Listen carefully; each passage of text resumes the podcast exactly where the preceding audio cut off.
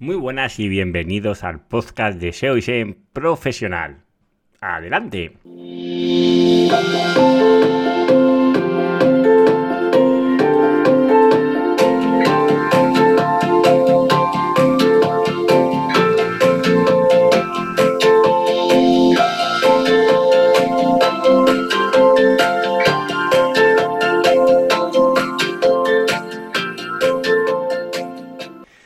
Algunos oyentes que ya me conocerán porque este es el episodio concretamente 131. Lo que pasa es que hemos tenido una ligera pausa, concretamente desde el 25 de julio de 2019. Que bueno, que al final pues otros proyectos y hacer el podcast pues requiere su tiempo, hay que planificarlo y sobre todo las entrevistas es complejo porque tienes que coordinar horas y horarios y a veces no es fácil, ¿no? Pero sí que voy a intentar en, este intento de, no sé qué temporada sería del podcast, porque empiezo así al día 13 de, abril, pero sí que voy a intentar eh, por lo menos sacar uno o dos podcasts mensuales y voy a, sobre todo voy a intentar hablar de la actualidad de la que estamos viviendo y lo que y mis pensamientos sobre todo de, cómo veo el marketing digital, el SEO, el SEM y la situación que estamos encontrándonos. Con lo cual, hoy voy a intentar tratar el tema de cómo está el SEO en, el, en abril de 2023. ¿Vale? Que esto parece ser que, y cada vez me lo dicen más, ¿no? Dices, sea, Juan Carlos, que el SEO, que no veo resultados, no hay posiciones. Es que la realidad del SEO es que eh, llevamos desde 2015 hasta aquí que cada vez, pues Google cada vez modifica con más frecuencia el algoritmo y hay mayor dificultad a la hora de posicionar las páginas web. Eso no significa que sea imposible y que no se pueda conseguir. Lo que pasa que sí que es verdad que es muy difícil, si somos sinceros, de poder garantizar posiciones, porque es algo que no depende de nosotros y las estrategias que puedes hacer pueden funcionar bien, pero luego puede haber modificaciones de algoritmo y no significa que lo que hayas hecho esté mal. Lo que pasa que en ese momento, pues Google a lo mejor no le da tanta importancia al SEO bueno, o a los factores que tú estás eh, trabajando a nivel de SEO para posicionar tu página web. pero esto no significa que el SEO esté muerto para nada. Lo que sí que me he encontrado que ahora hay muchas menos personas que se dedican al SEO. Es decir, hay muchas menos agencias que se están dedicando exclusivamente al SEO, como hubo un boom, que hubo muchas agencias, que entre, entre, entre, nosotros, entre ellos, yo fui uno de ellos, ¿no? que había muchísima muchísima demanda por los servicios de SEO y ahora pues, está un poco más eh, una incertidumbre y me encuentro que hay diferentes tipos de clientes de SEO, ¿no? Nos encontramos eh, el, típico cliente, el pequeñito, ¿vale? Nuestra frutería, nuestro peluquero, nuestro restaurante que no tiene grandes conocimientos del mundo de marketing digital y a veces se le vende el SEO que al final es salir en un directorio o, salir o rellenar en la ficha de My Business o cosas así, que realmente eso, si somos eh, legales y somos sinceros, pues eso no es hacer SEO. El SEO es un trabajo que, requiere de una constancia, ¿vale? Eso es uno de los principales motivos, ¿no? Que la gente a veces el tema del SEO le cuesta, ¿no? Porque tienes que trabajar de una forma constante y en el tiempo para ver resultados. Y aún así, a veces los resultados no son los que esperamos, pero si nosotros continuamos trabajando y haciendo foco en lo que está, en las tareas que estamos realizando de SEO y en las acciones que estamos realizando, veremos resultados. Lo que pasa es que estos resultados no son fáciles de a veces de lograr. Y sobre todo cuando el cliente pierde la confianza en ti, pues es complejo porque tú estás haciendo bien el trabajo, pero necesitan más tiempo, ¿vale? Te pongo, os pongo un ejemplo para, para que no quede tan abstracto. Los cambios de, estructura de una web, es decir, eh, ahora os he hablado del cliente pequeñito, ¿no? De Flutter, pero vamos al otro extremo, a, una gran empresa, un portal grande. Los resultados de SEO son muy lentos en verse. ¿Por qué? Porque un cambio de estructura que luego al final lo que estoy haciendo es balancear de nuevo el InJuice que tengo dentro de mi página web nos hizo falto. Es que esto vamos a tardar diferentes actualizaciones de, Google para que esto lo vuelva a recalcular. Con lo cual, estos cambios son, son, son lentos y tienes, es decir, hay, que tener una paciencia para ver los resultados. Y a veces los clientes no tienen esa paciencia. Nosotros en el 2020, cuando vino la pandemia, eh, uno de los problemas que nos encontramos que muchos clientes nuestros que llevaban el SEO, eh, la agencia que que soy dueño en Convertia eh, dejaron de trabajar y pausaron por esa incertidumbre, ¿no? Claro, y, nosotros teníamos, yo y, había personas en el equipo que se dedicaban exclusivamente al SEO. ¿Qué hacemos estas personas? Bueno, pues yo ahí decidí balancear esa parte, ¿no? Y al final, como, como capitán del barco y dedicarnos a proyectos propios a hacer proyectos propios a nivel de SEO y realmente nos ha ido muy bien. No, estoy muy satisfecho. Sí que, eh, sí que hemos tenido, os hablo de 2020, ahora estamos ya en el 2023, ha habido bajadas y subidas, pero al final, bueno, es una forma de trabajar el SEO diferente. Eso no significa que no trabajemos ahora el SEO de clientes, pero eh, es una forma diferente que si tocan las teclas adecuadas a nivel de, ingresos también es muy importante. Incluso puede ser muy superior de lo que te pague cualquier cliente de SEO. ¿eh? Esto a veces cuesta de creer, pero es así. Es si las webs que trabajas ganan un gran posicionamiento a través de la monetización, ya no digo solo de Google, sino de otras posibles vías de, de monetización, realmente pueden superar los ingresos del feed de un gran cliente. ¿Qué nos pasamos en los grandes clientes? Que yo me encuentro, sobre todo cuando hago auditorías y temas de eso, que nos quedamos muy en la parte superflua. Que si los H1, que si los metatítulos, que metatags. Realmente eh, Google está mejorando muchísimo en la comprensión de, lo que es el texto, eh, de cuándo te tiene que visitar, e incluso aunque la, la, web esté a nivel de SEO fatal, a nivel de, de metadatos, cuando las webs son hackeadas y, esto tiene un efecto en el SEO porque se te eh, indexan no sé cuántas miles de URLs cómo corrige esto, si te desindexa, bueno, al final hay varios factores, ¿no? Pero una de las cosas que veo que sobre todo en los clientes grandes se trabaja la parte muy superflua y se, y se puede hacer mucho más en la parte del SEO que al final no se hace, y no solo hablo de la parte técnica, o yo me, en los dos casos es, o me quedo solo en la parte técnica o me quedo solo haciendo eh, soluciones que realmente el, el impacto de, de la acción va a ser muy pequeñito, ¿no? Es decir, también es verdad que es complejo encontrar clientes ¿no? que tengan errores muy, muy garrafales a día de hoy, ¿no? Es decir, que tenga bloqueado todos los robots o no indexado, partes, que claro, cuando arreglas esto, pues sí que ves un resultado rápido. Pero yo siempre lo digo, en el SEO mínimo, mínimo, vamos a tardar un año en comenzar a ver los primeros frutos. Claro, y, a veces esto, después cuando viene el SEM, que es mi otra parte que trabajamos y, sí que eh, es bastante diferente al SEO, porque aquí hay un presupuesto y ese presupuesto tienes que intentar maximizarlo lo máximo posible. Incluso cuando ya las campañas tienen una rentabilidad, pues es intentar escalar ese presupuesto, porque al final, si tú encuentras la fórmula que te doy uno y te genere cinco cada, por cada euro que tú inviertas, pues claro, tú pues lo que vas a hacer antes de invertir uno vas a invertir 10 porque te voy a dar 50 y si puedo te voy a dar un millón porque me vas a dar 5. Pero ¿qué pasa? Que esto en la práctica es muy bonito, pero a medida que tú vas incrementando el presupuesto, pues esa rentabilidad va, va a disminuir. Tardo o temprano va a disminuir, ¿vale? Y ahí es, es encontrar la parte esa del equilibrio. La parte del SEM, ¿qué, es lo, que me encuentro ahora? Bueno, pues al final Google, que nos tiene hiperadoctrinados con el tema de toda su documentación, que solo es de él, y sus exámenes, que encuentro que es la mayor pérdida de tiempo que tengo que hacer todos los años, volver a contestar las preguntas, que sí que las va cambiando y ahora te ponen a nivel de selector y todo esto, pero al final es una forma de adoctrinar. ¿Vale? No sé si algunos habéis, habéis oído del libro verde de Gaddafi, es otro tema, no tiene nada que ver, pero al final era un libro donde explicaba pues toda la constitución de un país, ¿vale? Y al final pues las personas solo creían en él porque solo habían tenido ese adoctrinamiento sobre él, ¿no? Pues en Google pasa exactamente igual. Al final toda la información viene a, a través de él, toda la documentación y eh, al final la forma de hacer no es transparente, ¿vale? Y, no es transparente con los clientes y no es transparente con las agencias. Y, no tengo ningún problema de decirlo y soy Google Partner y soy Premier, y, pero es así, es decir, no tema de soporte realmente ha decaído mucho en los últimos años, es decir, no tiene nada que ver el soporte que teníamos en 2015 o 2016 con el soporte que tenemos ahora. Aún siguen con el tema de la pandemia, que no hay soporte telefónico y todo es por email, que podemos decir, hombre, Juan Carlos, Facebook es peor, sí, es peor.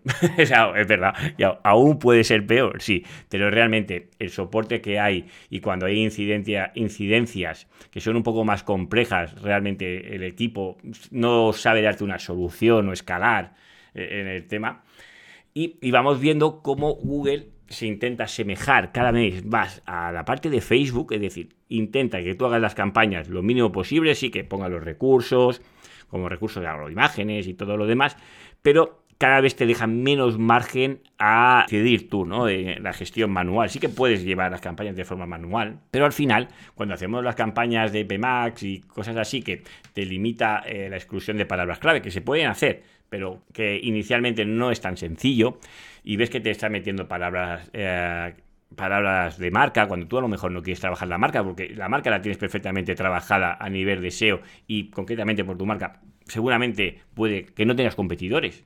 Porque si estás buscando eh, el login de tu marca, por ejemplo, eh, entrar en la parte de administración de tu marca, eh, seguramente a tu competidor no le interese salir, porque es que directamente, o descargar la factura de tu marca, ¿vale? Es decir, hay palabras clave que puede ser de marca que no todas le interesa. Otra cosa es que estés dando tu producto o servicio, ¿no? Y en esa parte no es transparente. Y yo lo que veo es que tiende a, a globalizar todo en el, en, la, en el Machine Learning, ¿no? el algoritmo que aprenda, que aprenda, pero cada vez te quita más recursos. Eh, concretamente, ayer se anunció, mi amigo Alberto Esteve lo, decía en LinkedIn, eh, el sistema de atribución que ahora ya tenemos diferentes sistemas de atribución, como puede ser el lineal, el sistema eh, basado en la posición, que cuenta el primero y el final, el, basado declinado en el tiempo, que a medida que los las interacciones que tiene ese usuario y se acerca a tu conversión final, se le va dando más valor.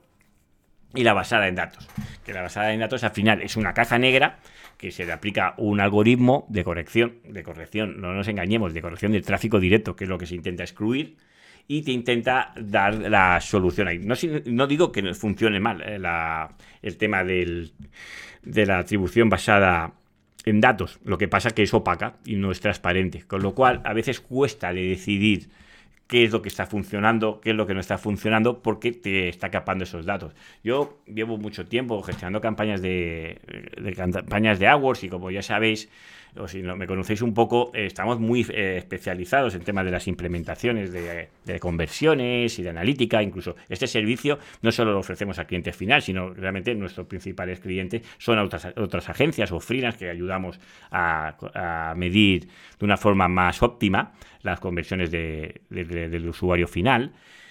Y pues yo unas implementaciones que solía hacer mucho y es el, eh, la forma de atribución es hacerla para las cuatro formas que tenía. Es decir, basada en datos, en el último clic, eh, lineal, eh, declinada del tiempo, bueno, son cuatro o cinco, ¿vale? Es decir, pues las, la implementábamos todas. Y luego estudiábamos y analizábamos qué, qué sistema de, de medición o de atribución, mejor dicho, eh, funciona mejor para este cliente, porque primero, que no todas las acciones que tenemos en una campaña de Google Ads tiene que ser la venta directamente, siendo venta, suponiendo que vendemos algo, o, cuando captación de un formulario o de lead, porque esto puede cambiar y puede variar, ¿vale? No tiene por qué ser todo la venta, es decir, yo puedo hacer acciones para intentar dar a conocer a mi marca de, otro tipo, ¿no? Es decir, captar la newsletter o que solo visualice un producto o un servicio o lo que sea, es decir, no todo tiene que ir a conversión, con lo cual a mí hay modelos de atribución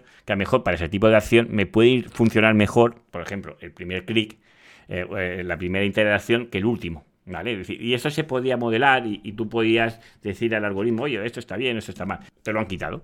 Así, tal cual. De la noche a la mañana te lo quita. Y además de quitártelo en Google, también te lo quitan en Analytics, con lo cual dice, bueno, podía comparar si, bueno, ¿para qué podías comparar si luego no, no, lo vas a poder optimizar? Pero bueno, a lo mejor hay alguna forma que pudiéramos engañar un poco al algoritmo o haces una campaña, directamente te lo quitan para que no lo puedas analizar. Bueno, estamos en un mundo de 2023 que todo va en el tema del dato, eh, eh, las decisiones basadas en datos, pero yo solo veo clientes que realmente hay un gran problema con la calidad de los datos. Es decir, eh, problema que no se suele hablar mucho, y esto Google tampoco te habla mucho, ¿no? Que tengamos un porcentaje de tráfico directo enorme, ¿vale? tráfico directo tiene un, mal nombre, o se le asimila muy mal con el tráfico de marca. Y esto no es bien bien así, sí que el tráfico de marca puede englobarse como tráfico directo. Al final, el tráfico directo es todo usuario que no ha sido eh, eh, capaz de identificar la propia herramienta, con lo cual entraría en el canal directo, y todos los, usuarios que tienen guardada tu URL y entran directamente a tu web sin, sin utilizar el buscador de Google. Es decir, no, entran en Google y digo, quiero entrar en SEO profesional o quiero entrar en Convertiam y eh, clican ahí, porque eso sería un tráfico orgánico. Sería tráfico orgánico que viene de tu marca, ¿vale? De, tu keyword de marca, pero no es tráfico directo. Con lo cual, a mí me gusta más que tráfico directo, es todo el tráfico que no se logra identificar.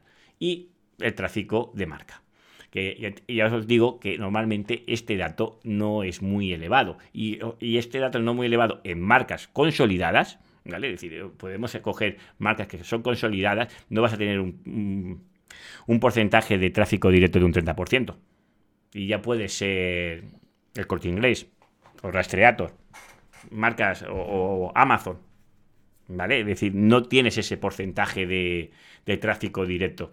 Yo, he hecho campañas eh, para muchos clientes y entre uno de ellos eh, tramitábamos, he hecho campañas para, Google y veía los tráficos. No, puedo, no voy a decir los porcentajes que teníamos, pero claro, yo he visto datos de Analytics y claro, y no, y no tienen un, porcentaje de un 30%.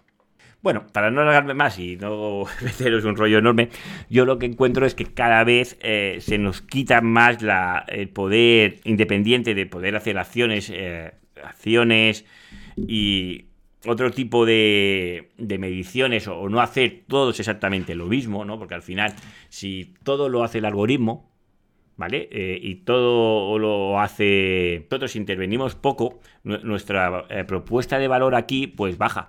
Y al final lo que nos eh, convertimos es en un commodity, que somos iguales para todos, como puede ser el alcohol, ¿no? Es decir, si yo compro alcohol del 90%, es alcohol. O, si compro lejía de esto, pues es una commodity y al final eh, se pueden valorar dos cosas. Normalmente es el precio y el plazo de entrega, ¿vale? Con lo cual eh, veo que esa forma de tratar a Google a mí no me acaba de convencer y soy bastante crítico con ellos y si me los preguntan ellos se lo digo directamente también que es así, no tengo por qué. La suerte que tiene un podcast es que eh, soy totalmente independiente y nadie me paga por decir lo que digo y puedo decir mis pensamientos, que al final son mis pensamientos y no significa que esto sea correcto y podéis tener otro criterio y otra forma de ver, pero yo veo que e, esa parte de la de la gestión que antes teníamos. Yo me acuerdo, joder, no hace tantos años cuando teníamos las campañas manuales que solo clicábamos los clics y tenías campañas por cada keyword. Es decir, que era una locura la gestión de aquellas campañas porque tenías un nivel de segmentación enorme. Y ahora, para que te eh, con estos cambios que está habiendo, sobre todo el que se ve eh, perjudicado es el cliente pequeño. ¿Vale? El usuario que tiene una inversión baja, porque los resultados con campañas de poco presupuesto, por ejemplo, las campañas de máximo rendimiento, yo he visto muy pocas que funcionen muy, muy bien.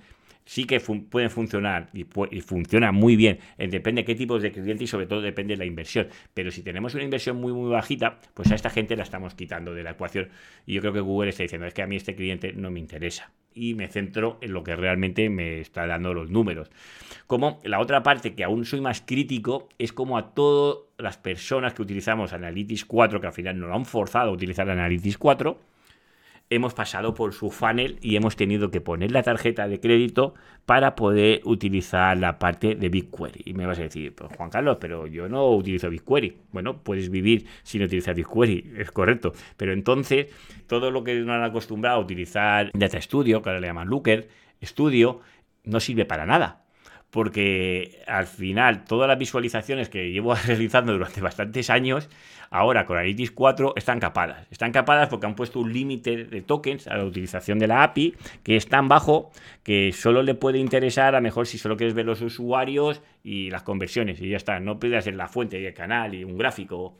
Hay unos tablitos ahí porque hay un límite de 10 gráficos. Bueno, es una realmente lo que nos están haciendo es pasar por el aro, es decir, sí que es verdad que el coste de la utilización de BigQuery puede ser gratuita el primer terabyte, lo que pasa que cuesta mucho calcular porque la forma de, es decir, no estamos acostumbrados a hacer este cálculo. Y luego la dificultad que me he tenido aquí, que volver a recordar cómo hacer consultas SQL, porque claro, antes eh, este cambio era muy sencillo de conectar las métricas de Analytics 4 con el, con Data Studio y ahora todo esto tienes que hacerlo a través de consultas SQL para sacar estas dimensiones y, esta, y estas métricas.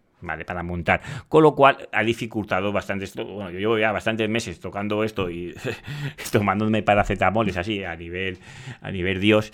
Y considero que ahí no nos están cuidando gran parte. Sí que eh, tiene partes de Analytics 4 que pueden ser muy buenas, pero de momento eh, son intenciones, ¿no? Eh, me, recuerda un poco a los políticos, ¿no? Que todos los escuchas hablar y dices, no, pues, parece bien, y luego los ves actuar y, dices, pues no está tan bien. Pues pasa un poco esto, ¿no? Estamos a 14 de, a 13 de abril. El mes pasado se, se, se, desplegó la parte de los canales, la agrupación de canales. Es decir, estamos hablando que está todo ser humano que ha usado Google Analytics, básicamente lo que de las, de las partes que más se visualizaba de Google Analytics 3 era la parte de los canales. ¿Sabes? Para que eh, sí, que tengo las predicciones, pero en las predicciones no están todas las cuentas. Yo, eh, mira que tengo acceso a niveles de cuenta de Google Analytics y ahí hay muy poquitas cuentas que está el tema de la predicción y toda esta parte que se tiene que hacer. Con lo cual, está muy verde esa parte. Y, luego podemos comentar el tema de los modos de consentimiento, que esto se habla poco de, la, de la obligatoriedad que tenemos por cumplir las leyes de la RGP. Yo no soy jurista y tampoco te sé decir todo lo que tenemos que cumplir. Lo que sí que te puedo decir, y esto estoy muy ardía de ello, que la gran mayoría de implementaciones que están hechas de modo de consentimiento están mal. Y esto te puedo decir números, que el 90%, por lo menos de las que a mí me llegan, esto pasa como si fuera un psicólogo, ¿no? Es decir, claro, si yo tengo que decir todas las parejas, soy un psicólogo de pareja, que me vienen mal, tendría un sesgo, porque claro, solo me vienen a ver los que están mal, porque los que están bien no me vienen a ver. Pero todas las... Eh, y ahí yo también tengo un sesgo, porque los que me vienen a ver sobre este tema... Eh, falla por ahí, pero el modo de consentimiento realmente es uno de los focos del mal que pasa bastante desapercibido y que adultera las métricas de Google Analytics de tal forma que eh, perdemos pues gran parte de, esta data, no porque eh, el usuario quiera ser medido o no, es que se implementa de una forma incorrecta, con lo cual no, esto genera bastantes dudas. Incluso hay vídeos muy, reconocidos que están en YouTube, que además eh, yo he visto que hay eh, deficiencias en la explicación que no se explican bien este tema, porque realmente es complejo y hay que mirar, es que el problema del modo de consentimiento es que dependiendo de la tecnología que se esté aplicando, al final tú tienes que convivir el anuncio del banner que se tiene que mostrar, la acción del usuario que tiene que decir si permite o no permite, y todos esos datos los tenemos que pasar a nuestras etiquetas de Analytics lo que sea de Analytics o del canal que estés midiendo, ¿vale? Para que, ir todos alineados, que si el usuario no quiere que dar consentimientos, pues que no se mida. Eh, Google Analytics 4 puede funcionar sin cookies, correcto, pero si yo cuando, eh, pongo el ejemplo, si yo lo que hago es bloquear directamente el Tag Manager hasta que me apruebe el consentimiento, esto no sirve para nada.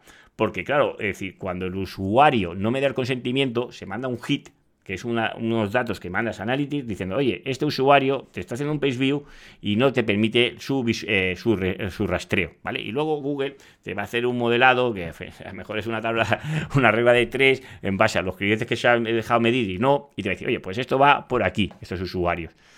Pero si tú bloqueas ya directamente el disparo de todas las etiquetas, no te va a hacer ese modelado, porque no se está disparando y no, y no es de una forma correcta. Y este es uno de los ejemplos pero que hay muchos, ¿vale? No me quiero alargar en la parte de analítica, creo que ya llevo 25 minutos, os he hablado un poco del SEO, de la situación que yo veo, que creo que es una buena oportunidad para trabajar el SEO porque ha disminuido mucho la competencia y uno de los factores del SEO es el tema de la competencia. También tengo que hablar que como SEO no, no, no nos centremos solo en Google, hay más canales, ¿vale? Es decir, YouTube, por ejemplo, tiene un auge y un potencial muy, muy grande. Y luego el tema de. Bueno, hay más canales, ¿de acuerdo? El tema del SEM. Aquí os hago. Eh, os he hecho ahí una crítica a cómo está gestionando todo el tema del Machine Learning, eh, Google Ads y su situación. Eh, actual, ¿no? Es decir, cómo están intentando las mejoras y eso que yo no estoy muy a favor de ellas. Y bueno, y el tema de la medición y todo esto que está cambiando, que ya sabemos que el día 1 de junio va a desaparecer Analytics 3, vamos a quedarnos con Analytics 4 y esto está suponiendo un cambio bastante grande, es decir, nosotros vamos muy a tope de trabajo con el tema de hacer migraciones de Analytics 3 al 4. Llevo más de un año haciendo eh, implementaciones de estas y sobre todo ahora en el último tiempo también en el tema de cómo visualizar todos estos datos, no en Analytics 3, eh, no en Analytics 4, sino cómo visualizarlos en Data Studio. Espero que este podcast os haya gustado. Voy a intentar ser tener una frecuencia de publicación y decir mis pensamientos así un poco más de esto si tenéis dudas, dejadme en los comentarios. Si tenéis propuestas que os gustaría ver. El podcast este he hecho muchas cosas. Es decir, que lleva tanto tiempo había hecho. Os animo también, si no me seguís, si estáis interesados en el tema de Tag Manager, seguidme a través de YouTube en el canal de Ayuda GTM, que es el canal que tengo dedicado donde explico cosas más. Eh, estas son cosas más técnicas del tema de Tag Manager, pero bueno, voy explicando mi contenido. Eh, y una de las propuestas que me he propuesto para 2023 es volver a nutrir en los podcasts y volver otra vez a los vídeos del canal de YouTube, que considero que es una gran fuente de, información y donde puedes transmitir pues, tus conocimientos y sobre todo dar soluciones a problemas bastante comunes que a veces cuesta encontrar solución. Pues hasta aquí, muchas gracias y dame un like o, o suscríbete donde lo estés escuchando. Un saludo y nos vemos hasta la próxima. Hasta luego.